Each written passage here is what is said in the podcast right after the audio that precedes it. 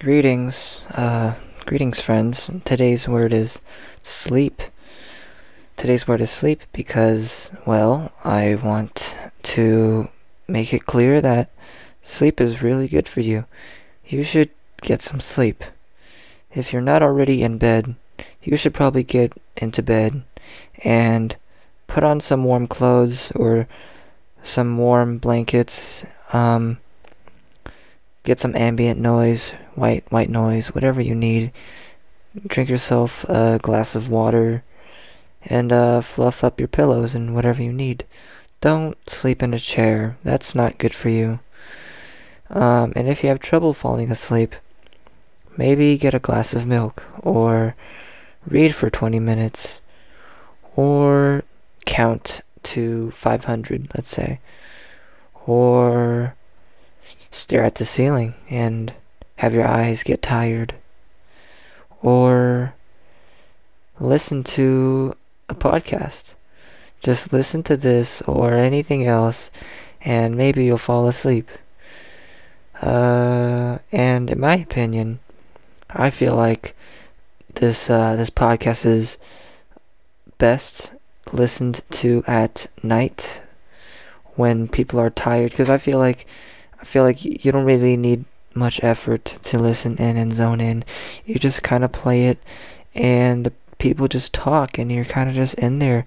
You immerse yourself, close your eyes, and a big picture pops up. Okay, so why don't we all close our eyes? I'm gonna close my eyes. Imagine yourself, I don't know, in a green, luscious forest.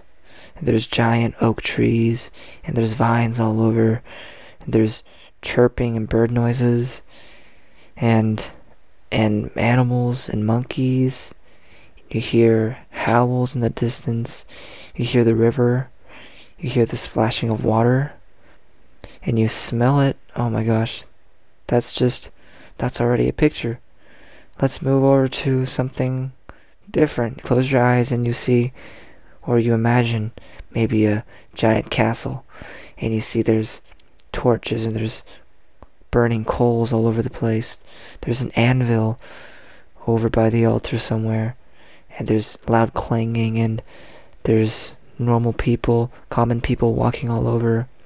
People watch walking with their uh, little bags of coins, and it clings around.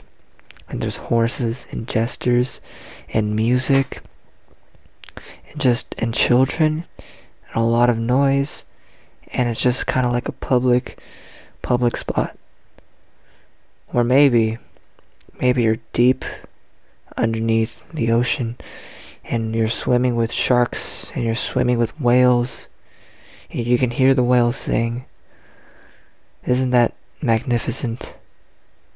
But now open your eyes and you see that you're just in your room.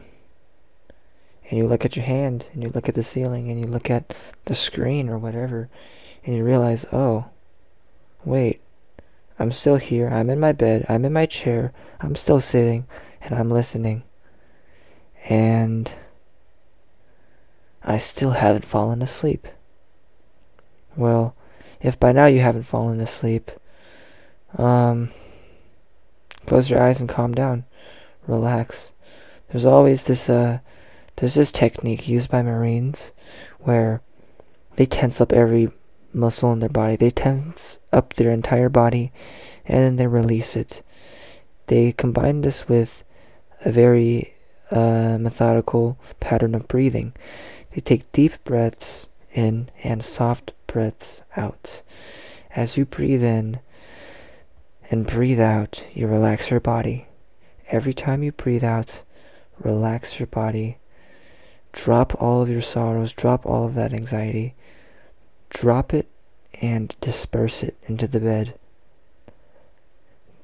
Deal away with it. And as you exhale, with every breath, feel your body relax. Start with your head. Relax your head. Then move on to your shoulders. By the time you've relaxed your head and shoulders, you should be in a very good spot.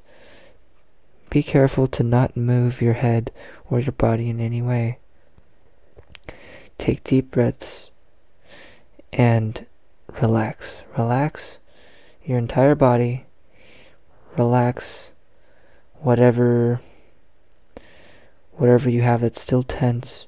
Drop the anxiety and let your head sink into the pillow, followed by your shoulders. Let them sink into the pillow. Exhale deeply. Exhale with full relaxation. And soon you'll see that the entirety of your back has been fully relaxed. No need to stiff it. No need to have any unnecessary tension. Breathe in, exhale, and relax. Relax your head, exhale. Relax your shoulders, exhale. Relax your back, followed by your elbows and the rest of your arms. And slowly feel your fingers begin to rest. Open out your fingers. Let your fingers sink into the bed. Sink into the bed. Go into the bed. Become one. And soon you realize that your entire upper body is completely relaxed. It's in complete equilibrium. Move on to your lower body. Relax your legs, your thighs, relax your feet. Let your entire body sink straight into the bed. And once you've done that, keep on breathing. Relax even more. Keep on exhaling and keep on relaxing. Feel like you're sinking in. Keep on doing that until you fully you, you fully sank sank in the bed. By now, you should be in a very good spot. Now, open your eyes and turn off this podcast, turn this off, turn off your phone or whatever, and go to sleep. It'll do you good. We all need our beauty sleep. You'll wake up tomorrow more energized, and hopefully you'll be productive tomorrow. You'll be able to wake up and think, wow, I had a pretty decent night of sleep. That was really good. Now, you wake up and put everything away and move on with your day. There is no formula for a successful night of sleep, but I think this is pretty close to to ideal, to the best you can do. And at the beginning, if it doesn't work, tense it up, tense up your body, and relax. Breathe in have your chest rise up, breathe out, relax your body, sink into the bed. Thank you guys for listening. I love you all very dearly, and I'll catch you guys on the flip side.